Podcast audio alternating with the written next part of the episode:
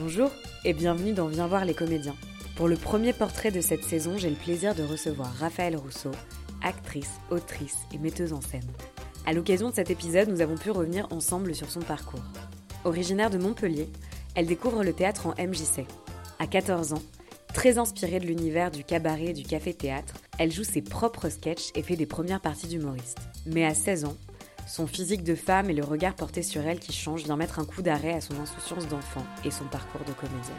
Elle passe son bac, fait des études longues, avant de revenir à ce qui était pour elle une évidence depuis le départ, devenir actrice. D'abord au sein de la classe libre du cours Florent, puis de la prestigieuse école du TNB, le Théâtre National de Bretagne, Raphaël renoue progressivement avec son enfant intérieur et le sentiment de liberté qu'elle avait pu connaître dans le jeu. La fantaisie, le lâcher-prise et ne plus chercher à faire l'actrice mais à devenir l'actrice qu'elle est. Fascinée par Delphine Seyrig, tout d'abord par sa manière de parler de son métier, elle dit qu'elle aurait adoré lui poser tellement de questions. C'est le point de départ de son spectacle Discussion avec DS. Sur scène, elle convoque le fantôme de Delphine Seyrig pour évoquer ses questionnements de femme et d'actrice. Comme une figure tutélaire et mystique qui l'aide à commencer son parcours, à naître en tant que comédienne aux yeux du public. Mais je ne vous en dis pas plus et je vous souhaite une très bonne écoute. Bonjour Raphaël, merci beaucoup de participer au podcast. Je suis super contente de te recevoir. Merci. À toi. Euh, avant de commencer, est-ce que je peux te demander de te présenter? Bah Alors, je m'appelle euh, Raphaël Rousseau. Je suis comédienne. Euh, je suis sortie de l'école du TNB il y a deux ans. Et puis là, je joue au théâtre de la Bastille parce que j'ai écrit, mis en scène et, je joue mon spectacle, ma première création qui s'appelle Discussion avec DS, virgule, je ne suis pas une apparition. Euh, on oublie tout le temps la fin du titre parce que j'ai très mal choisi mon titre, il est beaucoup trop long. Donc c'est devenu discussion avec DS, voire parfois ces conversations avec. Euh, donc c'est euh, un dialogue fantôme avec bah, le fantôme de Delphine Seyrig. Voilà. Et ce qui est intéressant, c'est que dans ton spectacle, tu partages beaucoup de tes questionnements d'actrice sur ton métier, sur la manière de le faire. Et du coup, là, c'est l'occasion de revenir un peu sur ton parcours depuis tes premiers souvenirs de jeu jusqu'à la création de ce spectacle. Mm. Donc la première question que je voulais te poser, c'était euh, est-ce que tu te souviens justement de tes premiers souvenirs de jeu et du moment où tu as commencé à envisager d'en faire ton métier?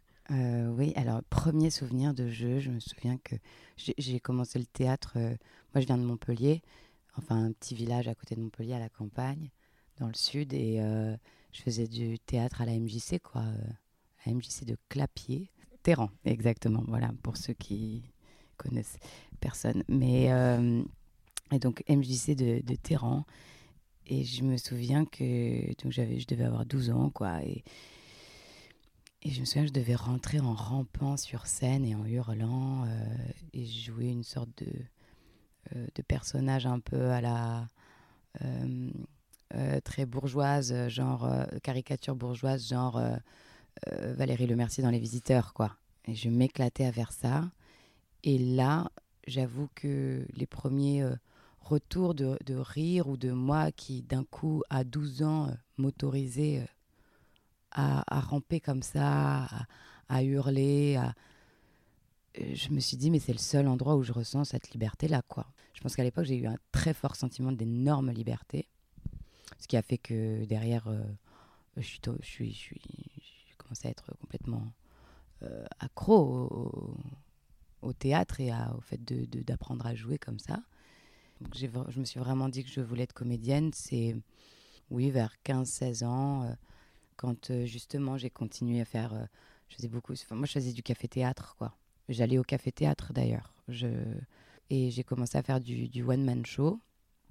Pas du stand-up, mais à 14 ans à peu près, du seul en scène où je faisais des, des sketchs, quoi. Et, en fait, pendant deux ans, euh, j'ai vraiment euh, fait euh, du, du, one man, quoi. et là, hmm, je me disais que je voulais devenir Florence Foresti, quoi. C'était ça. je voulais faire. Donc voilà, ça a commencé comme ça, le, vraiment le, café-théâtre, quoi. J'allais au café-théâtre avec mes parents c'était pas. J'allais peut-être à partir de mes 15 ans, une fois par an à la Comédie Française euh, avec ma mère. On faisait un week-end à Paris. Euh, voilà, mais sinon, euh, C'était vraiment cette approche. En plus, c'est peu euh, commun euh, à, à 14 ans euh, d'être Ouais. dans cet univers-là. Tes références, du coup, c'était plutôt des références de d'humour? Euh, si, c'était euh, si, si, c'était les humoristes femmes. euh, genre, euh, ouais, je rêvais d'être Muriel Robin ou d'être Florence Foresti, quoi, à l'époque. Et bon, c'est toujours mes références, d'ailleurs, Muriel Robin. Qu'est-ce qui s'est passé, du coup, à la suite de ça? Enfin, Est-ce que tu as commencé, tu as enchaîné sur euh, un cursus justement théâtral à l'issue de ton bac ou il y a eu autre Alors, chose? Y a, je me suis arrêtée d'un coup euh, de faire euh, du one man parce que bon, il y a eu un événement un peu particulier euh, qui a un peu mis fin au truc, c'est-à-dire que donc j'ai jamais eu vraiment de spectacle, mais je faisais en fait, tu vois, les je faisais les premières parties des, des, des humoristes parce que j'avais euh, voilà euh, quatre sketchs, un truc comme ça. Et en fait, euh, vers 16 ans, ça faisait vraiment deux ans que je faisais ça, et vers 16 ans, euh, je faisais l'ouverture du, Festival des Nuits de l'Humour à Montpellier, donc je ne pouvais pas concourir parce que j'étais trop jeune. Mais euh, voilà, je faisais mes deux sketchs en ouverture. Après, le concours commençait avec les humoristes euh, adultes. quoi. Et euh, donc, je fais mes deux sketchs et c'était deux soirées. Et à l'issue de la première soirée, je fais mes deux sketchs. Et en fait, le, le directeur du théâtre vient me voir et me demande euh, si c'est moi qui écris mes sketchs. Et je lui dis euh, oui, oui, euh, oui, en partie, oui, oui, c'est moi qui écris. Et il me dit bon, bah. Je sais même plus s'il me l'a pas vraiment dit comme ça. Il me dit c'est de la merde. Enfin, ça fonctionne pas, ça marche pas. Il faut un rire toutes les 30 secondes au café théâtre. Mais c'est vrai, hein, c'est-à-dire que c'est une. Enfin, c'est un truc très particulier, quoi. C'est une, machinerie, quoi. Et, euh, et ce type qui trustait un peu euh, le café-théâtre dans la région, euh, c'est- oui, il savait de quoi il parlait, mais voilà, il fallait un rire toutes les 30 secondes. Mais, et moi, je n'étais pas du tout dans un truc très efficace comme ça. Pas du tout.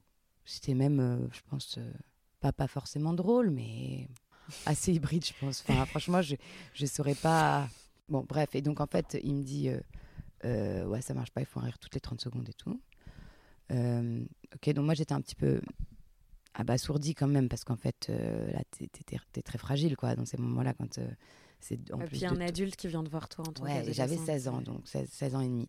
Et il me dit, euh, mais je pense que tu peux faire rire, t'aimes faire rire, tu peux faire rire. Moi, je vais t'écrire des trucs. Je me force à y retourner le lendemain, parce que j'avais absolument plus envie d'y aller, quoi. Et en fait, un mois plus tard, effectivement, je reçois chez mes parents, dans la boîte aux lettres, enveloppe craft, avec euh, des textes euh, dedans.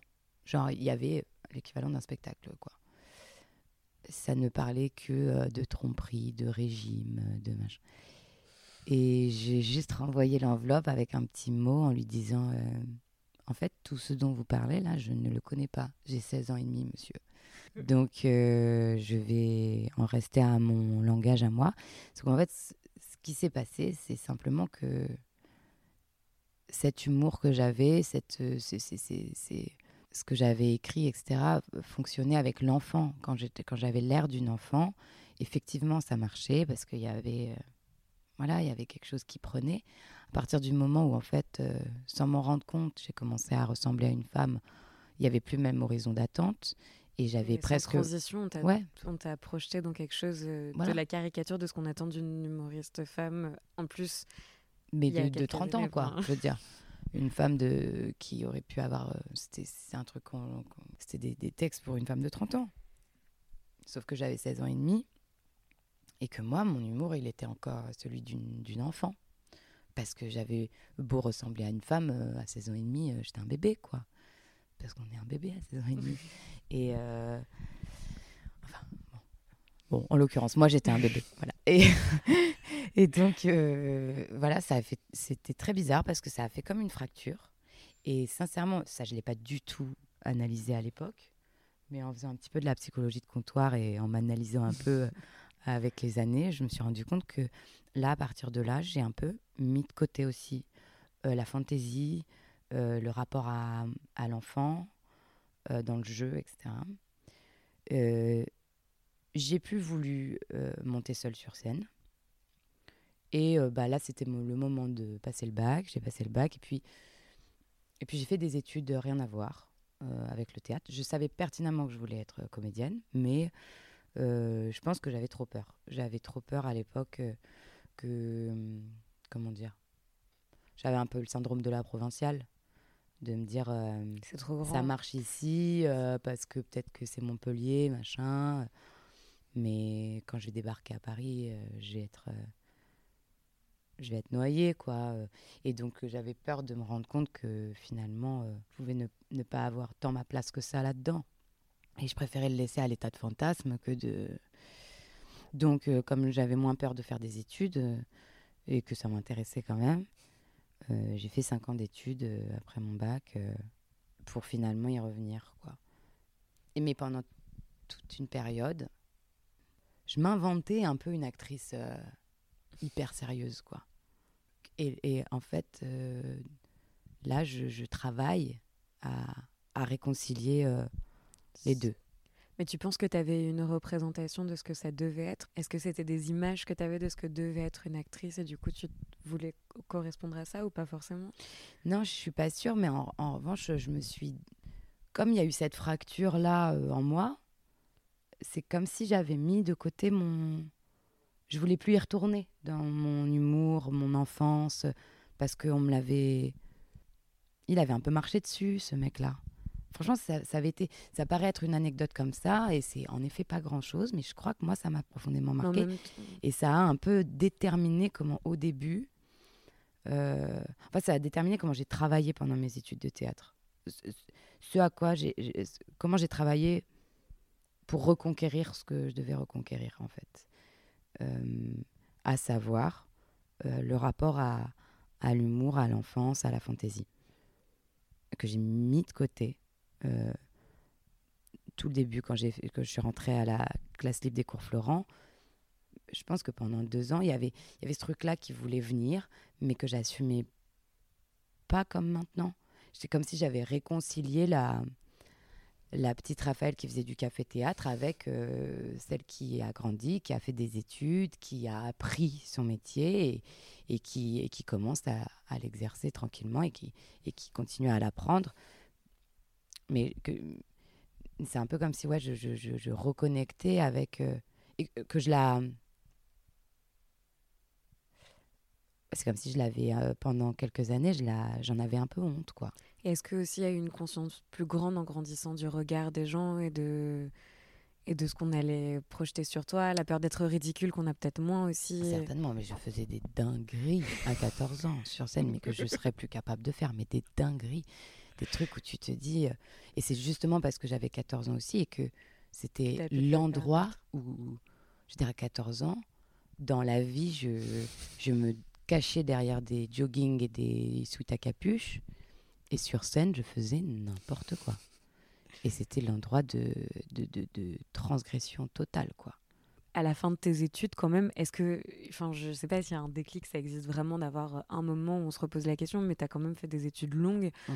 Est-ce que c'était conscient au fond de toi de te dire en fait je fais 5 ans comme ça, je me rassure un peu et en fait après je passe à autre chose? Ah, complètement. Donc en fait tu le savais que Ouais. tu allais y revenir. Et je faisais mes études en me disant, tout ce que je m'en fous, je serais comédienne. Mais, euh, mais bon, c'est intéressant ça ce que vous me dites. euh, ça nourrira quelque chose plus tard. Non, mais en plus, le pire, c'est que pendant les premières années, je me suis dit, ouais, j'ai perdu du temps. Je me suis raconté les. En fait, j'ai passé les deux, trois premières années de formation au théâtre à, à, à perdre du temps, à me poser quand même beaucoup, beaucoup, beaucoup de questions inutiles. Genre, euh, euh, sur. euh, à essayer de, de, de, de renier euh, d'où je partais en termes de, de références théâtrales. Et maintenant, j'en ai plus du tout honte, quoi, de ce truc de dire, ouais, ouais, ben, en fait, et le café-théâtre, il a quand même infusé. Et en réalité, il est un peu là. hein, euh. Je veux dire, là, on regarde le plateau, il y a des pétales partout, il y a une perruque, il y a des paillettes. euh.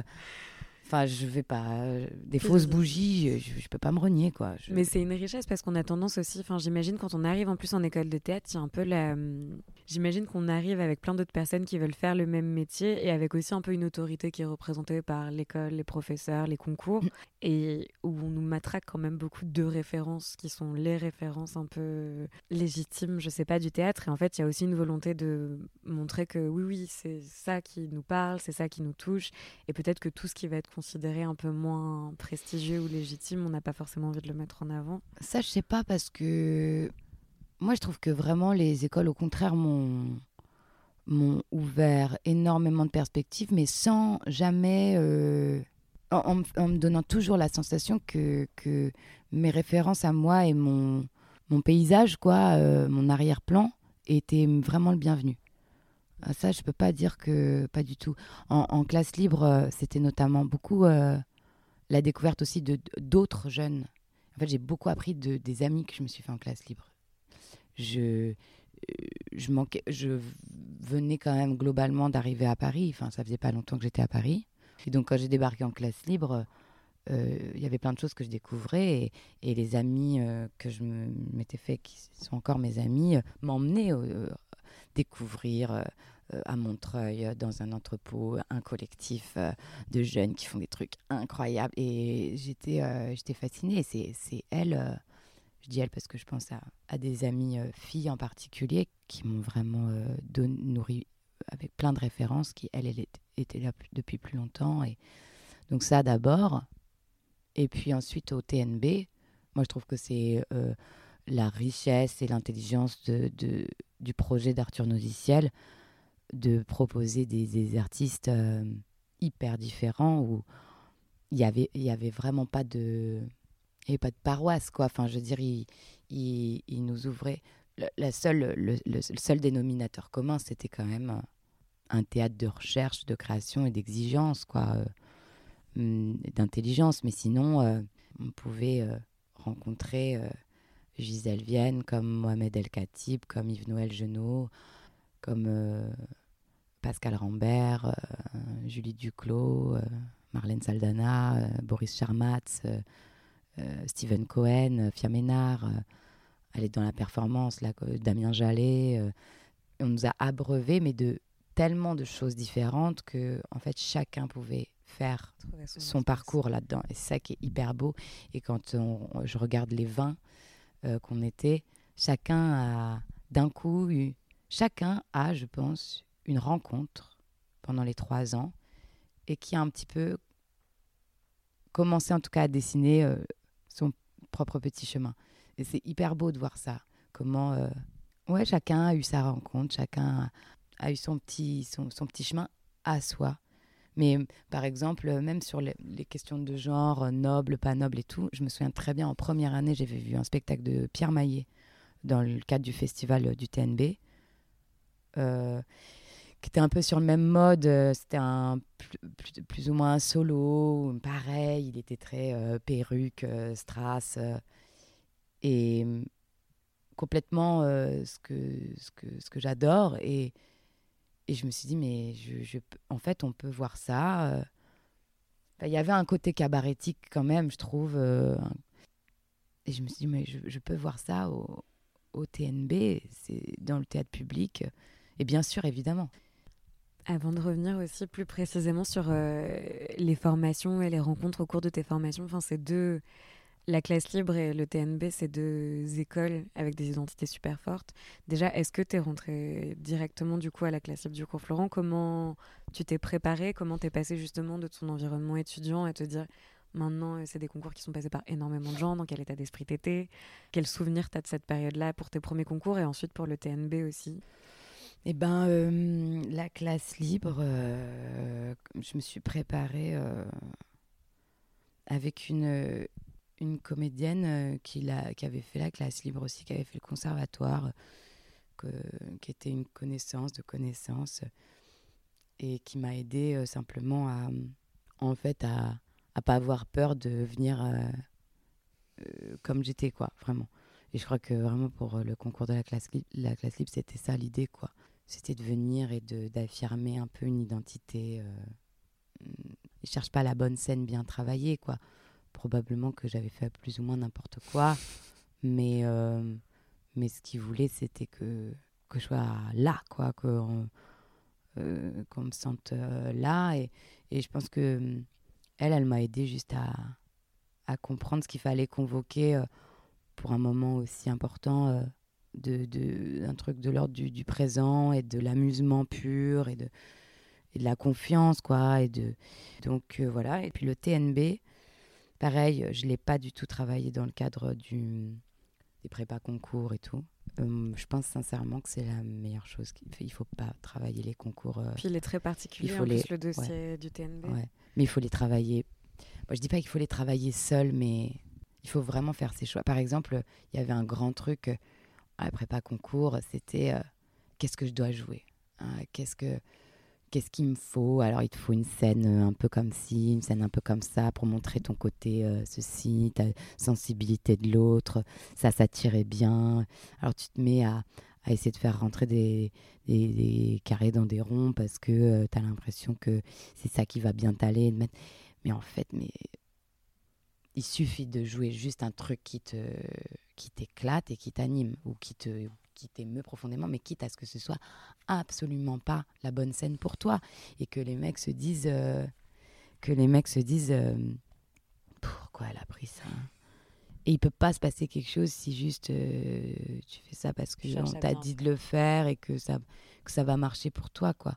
Après peut-être que il y a des gens qui peuvent être aiguillés et, et l'être très bien et en effet trouver des scènes euh, qui les aiment. Moi, c'était pas mon cas, c'était qu'à chaque fois, on essayait de me mettre dans des trucs où finalement, euh, je me persuadais que ça me plaisait, que ça m'allait, que j'avais envie de jouer ça absolument, etc. Mais pas tellement. Alors que euh, pour le TNB, bah, ce format-là du, dossier du premier tour était vraiment une, hyper belle expérience parce que, en plus, on se posait des questions qu'on s'était jamais posées. On avait le temps euh, on avait le temps de nous, découvrir, quoi. Vraiment, euh, on avait le temps de se raconter. Et pas en dix minutes, euh, même pas. Ce qui est intéressant avec ce dossier, c'est que il s'agissait pas forcément de dire la vérité. Enfin, eux, ils attendaient pas de savoir si ce qu'on disait, si on se livrait. Si C'est pas un truc quelque part impudique, voyeur ou quoi que ce soit. On aurait pu mentir sur toute la ligne. Ce qu'ils veulent, c'est que euh, qui est quelque chose de nous qui se raconte, mais quelque part, euh, ce qui est de l'ordre de l'intime, du vrai, du faux, on s'en fout. Euh, il s'avère que moi, j'ai peut-être. Enfin, c'est le récit de soi, quoi, qui est, intéressant. C'est comment tu te racontes, comment tu décides de, te présenter à ceux qui seront certainement ceux qui vont qui vont t'accompagner dans le début de, ce, de, de, de cette vie-là.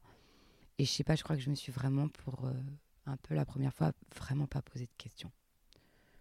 Euh, voilà, et après, pareil, au, deuxième tour, euh, c'était hyper bien fait parce que, à la différence de certains autres concours, on ne devait pas amener notre réplique. Donc, ce qui sous-entend dès le départ que on sait bien que ce qui va être regarder, c'est pas la scène parfaite, c'est pas la petite scène qu'on a bien bossé dans son coin et qu'on vient reproduire, euh, euh, qu'on a bien bossé pendant trois mois. Euh, c'est, on, découvrait notre réplique au dernier moment, 30 minutes avant. C'était des anciens élèves qui nous donnaient la réplique. Donc on n'avait jamais travaillé avec cette personne, on ne la connaissait pas. C'est limite, si, bon, ils connaissaient par cœur, mais on n'avait même pas le temps de travailler la scène. Donc c'était une sorte de rencontre comme ça au plateau, un peu instantanée. Et en fait, ce qui fait que ce que regarde le jury, c'est comment tu es au travail. Comment tu es là, comment tu es avec l'autre, comment tu travailles avec l'autre. Euh, il y avait trois quarts d'heure de rejeu. Enfin, c'était une vraie séance de travail. Et du coup, pareil, je, me suis j'étais juste là, quoi. Je me suis pas posé 36 000 questions non plus mais tout était fait pour, euh, tout était pour moi bien fait pour, euh, pour rendre ça possible. Parce que c'est difficile dans un concours d'être là. Et le pire, c'est que c'est, c'est le, le, conseil, c'est le meilleur conseil, le pire qu'on puisse donner. Ça veut rien dire, dire à des gens qui vont passer les concours, bah, franchement, faut être au présent, sois là, amuse-toi.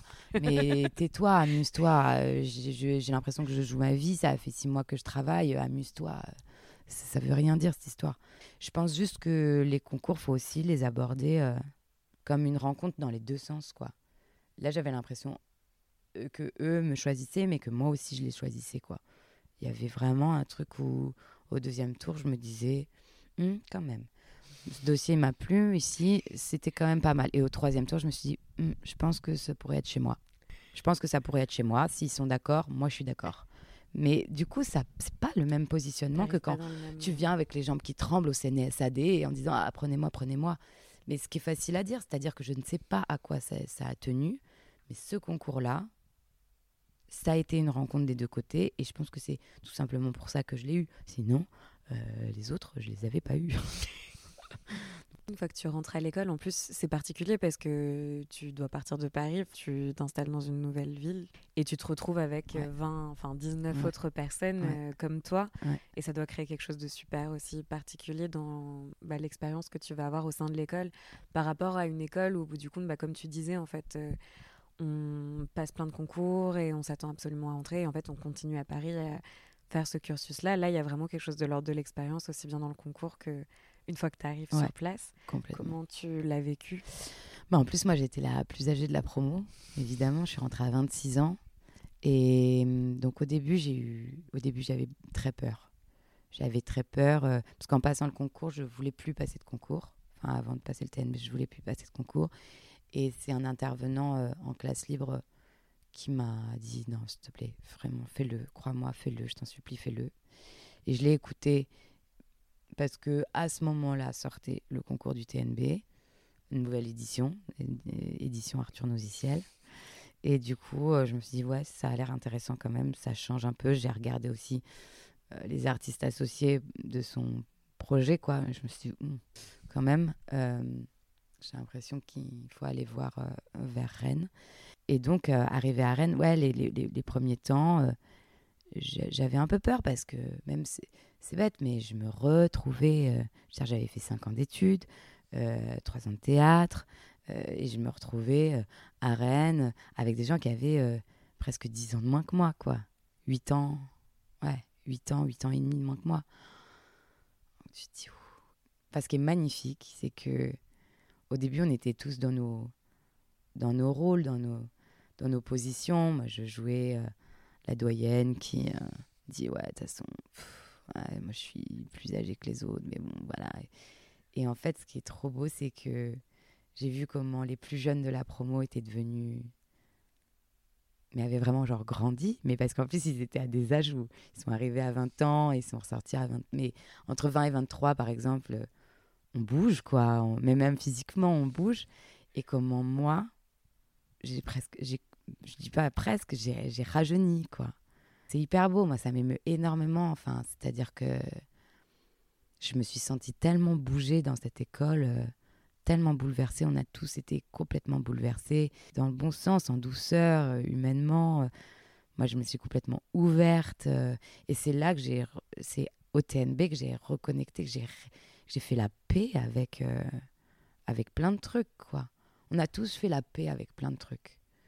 Et je crois que, bon, en fait, non, mais oh, j'ai l'impression d'être Jean-Claude Van Damme, là, mais c'est horrible. Mais en même temps, je pense que c'est vraiment ça. Dans la vie, on, passe notre temps à essayer de faire la paix avec les choses. Et, et le travail de comédien, je pense que ça ça va pas sans. Enfin, en fait, euh, plus je sentais que j'avais l'impression de devenir euh, un peu la meilleure, enfin, une meilleure version de moi-même. Mais plus je progressais au plateau aussi, quoi, en fait. Mais j'ai vraiment eu l'impression de devenir une meilleure version de moi-même au contact de de, de toutes ces, ces, ces, gens dans ma promo et, et des artistes que j'ai rencontrés, de, d'Arthur Noziciel et Laurent Poitrenaud, quoi. Et puis, je pense que l'autarcie aussi, euh, comme ça, trois ans, c'est un peu un truc, un peu, c'est un peu le monastère, quoi. C'est, c'est important aussi parce que ça crée une famille, quoi. Et sur euh, la question de l'écriture et de la mise en scène, est-ce que c'est l'école aussi qui t'a permis d'aller vers ces choses-là ou pas forcément? Non, non. Ça, euh, à la rigueur, je m'y attendais, vu euh, le dossier et tout, et l'ADN qu'avait l'air d'avoir l'école. Et en fait, pas du tout. C'est vraiment. Arthur était vraiment sur un truc d'interprète, le rapport au texte. c'est vraiment une formation d'acteur. Mais simplement, à un moment, j'ai eu un peu l'espace-temps pour, pour commencer un petit essai sur discussion avec DS et au TNB, dans une toute petite salle, etc., où j'avais fait un un tout petit essai euh, de 20 minutes qui n'était que. Je testais juste le dispositif du début, quoi, de la voix fantôme. Le dispositif du cut-up d'archives. Presque un peu en substance, euh, le tout début, là. Euh, Delphine, oui, Delphine, oui, c'est vous, oui. Ah là là, vous êtes là, machin. et, voilà, c'est né là, mais c'est, ça n'a pas été du fait trop de, de l'école. Et sur l'après-école, parce que dans ton spectacle, il y a la question du doute et la question de bah, l'incertitude qui est vraiment omniprésente dans le métier. Le fait d'avoir fait justement deux écoles, en plus, la classe Tibre et le TNB, c'est des petites promos, c'est très sélectif. Du coup, j'imagine que tu te sens quand même super accompagné. Mmh. Est-ce que c'était une peur pour toi la fin de ce parcours-là? Ou est-ce que tu avais hâte au bout des six ans de te dire j'ai envie de monter mes projets ah non, j'avais hâte, j'avais hâte, mais euh, non, j'avais hâte. Et puis l'école a été faite euh, comme les, les, les, bonnes éducations, je sais pas comment dire, où tes parents t'apprennent à à apprécier le temps que tu as passé euh, dans le cocon euh, de l'enfance, mais à pas forcément avoir peur de la vie sur tes deux jambes, quoi. Eux, ils ont réussi à faire ça aussi. C'est-à-dire que on n'avait pas hâte d'en sortir parce que parce que c'était une période enchantée qu'on qu'on connaîtra plus jamais. Donc on avait déjà conscience que dans un parcours d'acteur ou d'actrice, ces trois ans-là, c'est bah, c'est comme ouais, c'est comme quand euh, plus tard dans la vie, tu te souviens de la petite enfance où tu te dis mais qu'est-ce que c'était bon quoi. Bon bah c'est pareil, mais on a été suffisamment bien accompagné, bien bien nourri pour se dire euh, mais bon la vie c'est passé à autre chose là maintenant et c'est voler ses propres ailes donc on y va, allez, on n'a pas peur, on est fort et puis on est tous ensemble. Et il y a aussi ça, euh, c'est que on a on a créé une telle un tel sentiment de d'appartenance à quelque chose, des, racines quelque part dans une famille de théâtre, que quand on est sorti, on n'avait pas l'impression d'être jeté dans la nature. Parce qu'on savait les uns les autres, parce que parce que parce qu'on savait que, que, Arthur et Laurent étaient quand même euh, derrière et que au moindre truc non plus euh, on pouvait. Et au début au début on en abusait aussi. Au début euh, le nombre de fois où Laurent, le pauvre, on l'appelait et et puis et puis au fur et à mesure, voilà, on a gagné en autonomie, mais on s'est pas senti lâché en fait. C'était le début de quelque chose. C'était pas que la fin de l'école et vas-y débrouille-toi maintenant quoi. Toi, ton premier projet, du coup, à la sortie de l'école, c'est Discussion avec DS. Ouais. oui, oui. Moi, mon premier projet à moi, oui, c'est ça. Est-ce que d'abord tu peux redonner un peu euh, quelques éléments sur le spectacle, puis parler un peu du point de départ qui t'a amené à travailler donc, discussion avec Des, bah, c'est une discussion euh, avec le fantôme de Delphine Seyrig. Donc, c'est-à-dire que c'est un dispositif euh, de montage sonore d'archives de sa vraie voix. Donc, je, je, je, recrée un dialogue à partir des archives. Donc, j'ai vraiment découpé le moindre petit oui, le moindre petit e dans des, heures et des heures d'interview pour recréer un dialogue. Pas une interview du tout, recréer un dialogue avec elle, lui poser toutes les questions que j'aurais voulu lui poser si j'avais pu la connaître et, obtenir toutes les réponses que j'aurais aimé avoir. Et voilà, donc c'est toujours un, dialogue entre une. Ça commence comme ça, comme, entre une, jeune comédienne euh, qui commence, euh, qui se pose tout un tas de questions, et euh, l'icône euh, disparu, la voix fantôme comme ça, qui est tapis dans, dans le grill euh, du théâtre ou dans, ou dans les pendrillons ou dans, dans les lampes du théâtre, quoi. Et on se parle comme ça, et c'est simplement qu'à un moment, on se propose d'inverser les rôles. Le pari est de la ramener au plateau, en chair et en os. Euh, donc au fond, c'est un spectacle qui, évidemment, c'est une discussion entre deux actrices de, de générations différentes, de, pas du tout aux mêmes endroits de leur parcours et de leur vie, mais c'est que ça reste quand même donc un, un spectacle qui interroge euh, ce que c'est que d'être actrice, ce que c'est que d'être femme dans ce métier, mais on parle de plein d'autres trucs aussi, on parle de la maternité, de, la vie après la mort, euh, de l'enfance, euh, des, choix qu'il faut faire dans le métier et puis dans la vie, de comment en fait on est constitué de, ces choix, de ces renoncements des regrets qu'on a ou pas. Et mm, au fond, et bien sûr, elle parle un peu de d'elle, donc euh, il y a des références à sa filmographie, à, sa vie d'actrice. On parle de féminisme évidemment, puisque c'était son combat. Mais euh, au fond, c'est un spectacle sur notre rapport à, à, nos fantômes, à nos morts, à nos absents. Quand on est sur un plateau, et qu'on joue euh, qui on est, quoi. Qui je suis quand je parle sur un plateau? Est-ce que je suis pas aussi euh, tout ce que j'ai emmagasiné, de, toutes les voix qui m'ont traversé, toutes les voix qui me hantent. Et donc c'est littéralement ça, ce spectacle. C'est interroger, euh, c'est la, disparition d'une actrice à travers une autre, et puis la réapparition d'une actrice à travers une autre, la naissance presque. Naître à soi par la voix de quelqu'un d'autre, c'est comment d'un coup, euh, moi j'ai décidé de, commencer mon parcours d'actrice avec ce spectacle, avec, avec elle, quoi, en interrogeant mon modèle. Et quelque part, c'était presque se demander euh, est-ce que ça pouvait pas devenir euh, presque effectif dans la réalité, ce truc-là. Je suis en train de vraiment commencer à apprendre très très intensément mon métier par ce spectacle. Donc quelque part, naître euh, à moi-même grâce à elle, quoi, je crois. Le point de départ de l'écriture de ce spectacle, c'était, enfin, c'était Delphine Seyrig. C'était quoi ce rapport-là? Est-ce que c'était vraiment de te dire, euh, j'aurais adoré avoir cet échange avec elle? Elle représente tellement de choses qui me parlent par rapport à mon métier, même juste mon identité. Et comment du coup t'en es venu En plus, le dispositif est super original. Enfin, ça a été quoi les questionnements qui ont mené à cet objet-là? Bah, C'était vraiment ça. C'était, je voudrais parler avec elle. En fait, c'était le besoin. Je pense que c'était le besoin de modèle euh, à ce moment-là. C'était le besoin d'avoir un guide et d'aller chercher dans les références euh, passées, dans d'autres générations. C'était ouais d'avoir un c'est ça, c'est un, guide et, et elle, euh, je l'ai découverte, donc, je sais pas, il y a une dizaine d'années, on va dire, euh, par la façon qu'elle avait de parler de son métier, donc dans des interviews. Et j'ai été frappée par l'intelligence qu'elle avait et la façon de parler de son métier. C'est-à-dire que dire que les femmes devaient écrire pour elle, que si elles en avaient envie et si elles pouvaient, mais ce que je veux dire, c'est que, que les femmes pouvaient écrire pour elles, se donner leur propre rôle. Que... Et en fait, je pense que c'était à une période aussi où moi, je me disais, je sens que je vais avoir euh, envie de dire des choses.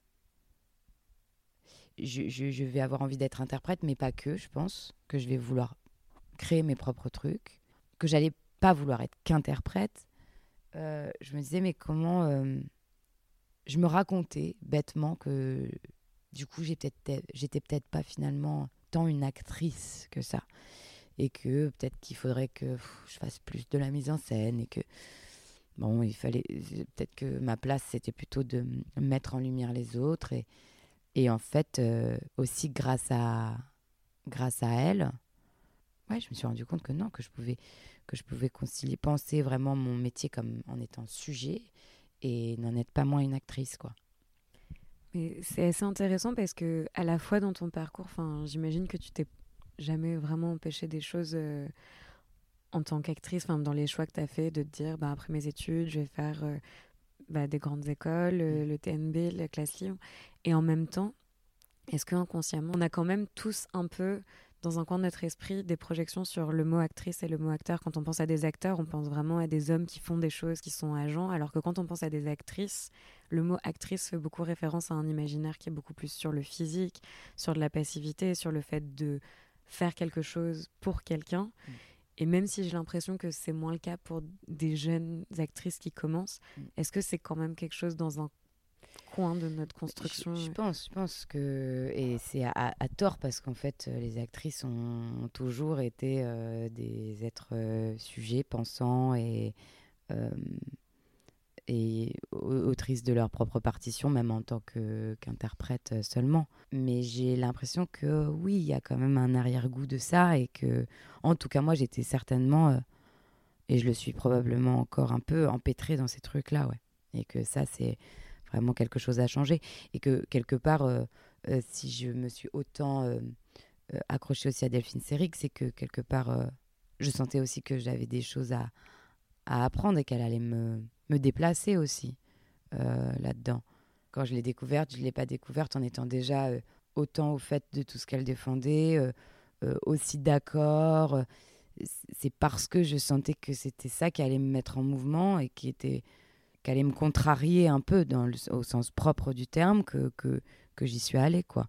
Et donc tout ça pour dire qu'après, une fois que je l'ai rencontré comme ça, j'ai commencé à, voilà, à, développer une forme de, pas d'adoration euh, dans le sens, euh, euh, vraiment comme un accompagnement, quoi. Vraiment comme si j'avais décidé que c'était mon fantôme d'actrice, quoi. que c'était mon interlocutrice. J'ai pas tapissé mes murs chez moi, mais j'aurais pu, mais ce que je veux dire, c'est que c'était plus quelque chose presque de un partenariat, quoi. Je m'y référais beaucoup, je, j'y revenais souvent. Et, et puis, j'ai commencé à, à m'amuser à prendre sa voix, mais comme ça, parce que, parce que, parce que j'étais fascinée aussi par, euh, par sa façon de jouer et, c'est sa prosodie, etc. Et, je m'amusais à refaire euh, la tirade de baiser volé dans ma salle de bain. Et, et en fait, je me rendais compte qu'elle a, elle a une voix qui force à sourire. Pour, pour l'imiter, entre guillemets, même si j'aime pas, pour l'incarner, on va dire, on est obligé de sourire parce qu'elle souriait tout le temps comme ça. Elle avait un truc très. Elle avait une sorte de masque comme ça, euh, à la fois, euh, qui était complètement, je pense, beaucoup une protection aussi. Ce, masque-là. Et, et, et, en fait, ça moi, ça m'oblige, ça a allumé en moi des trucs, ça déplaçait. Euh, dans des endroits de jeu qui, je sais pas, c'est comme si ça m'ouvrait d'un coup. Et c'était presque devenu un outil, même parfois de travail. Euh, je me souviens qu'avec Laurent Poitronneau, euh, bloqué sur une scène de Marivaux au TNB où je ne savais pas trop comment l'apprendre, etc., il m'avait dit, euh, comme ça, comme un petit exercice, tiens, bah, elle, le, elle le ferait comment, Delphine Et j'avais refait Marivaux en Delphine Sérig, et en fait, ça avait. Ça ouvrait des trucs sur les thématiques que tu abordes dans le spectacle et les questions que tu te poses, à quel point du coup tu es parti de ce que tu as découvert de ces prises de position, ces interventions, est-ce qu'elle disait ou est-ce qu'il y avait vraiment des choses où à un moment tu allé fouiller en te disant par exemple cette question-là elle est hyper importante pour moi, est-ce que je peux trouver une manière détournée de la faire intervenir? Parce que du coup il y a quand même des coupes et des, mm, mm. et des éléments qui sont pas forcément euh, totalement exactement ce qu'elle va dire. Tu veux dire comment j'ai choisi un peu euh, ce dont on allait parler quoi? Bah, dans le travail de l'archive, ce qui était marrant, c'est que c'était une immense contrainte qui donnait énormément de liberté. Parce que pour rendre ce dialogue euh, vivant, euh, drôle peut-être, euh, en tout cas organique et vivant, il fallait faire avec la contrainte de l'archive. Je ne pouvais pas tout ordre et tout dénaturer. Donc, quelque part, la matière première m'imposait aussi des sujets. Et évidemment que si j'allais chercher Delphine Seyrig, c'est que j'avais aussi précisément envie de soulever la manière qu'elle avait de parler de, enfin, de soulever ces sujets-là et de lui redonner la parole sur euh, la manière dont euh, euh, même elle avait a vécu les années de, où on ne travaille pas forcément, les auditions, les, les, refus, les angoisses, voilà. La manière dont, dont, on se retrouve euh, vite aussi, euh, voilà, euh, pas prisonnière, mais enfin, on nous colle une, image.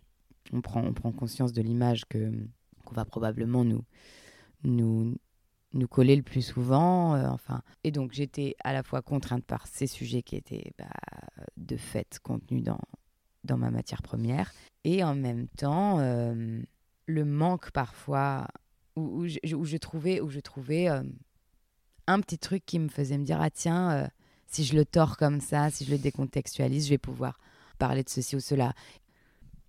Si tu veux, on peut passer au texte que tu as préparé. C'est euh, Ma mère rit de Chantal Ackerman. L'enfant était né vieil enfant et du coup, l'enfant n'était jamais devenu adulte. Il évoluait dans le monde des adultes comme un vieil enfant et y arrivait mal. Le vieil enfant se disait que si sa mère disparaissait, il n'aurait plus nulle part où revenir.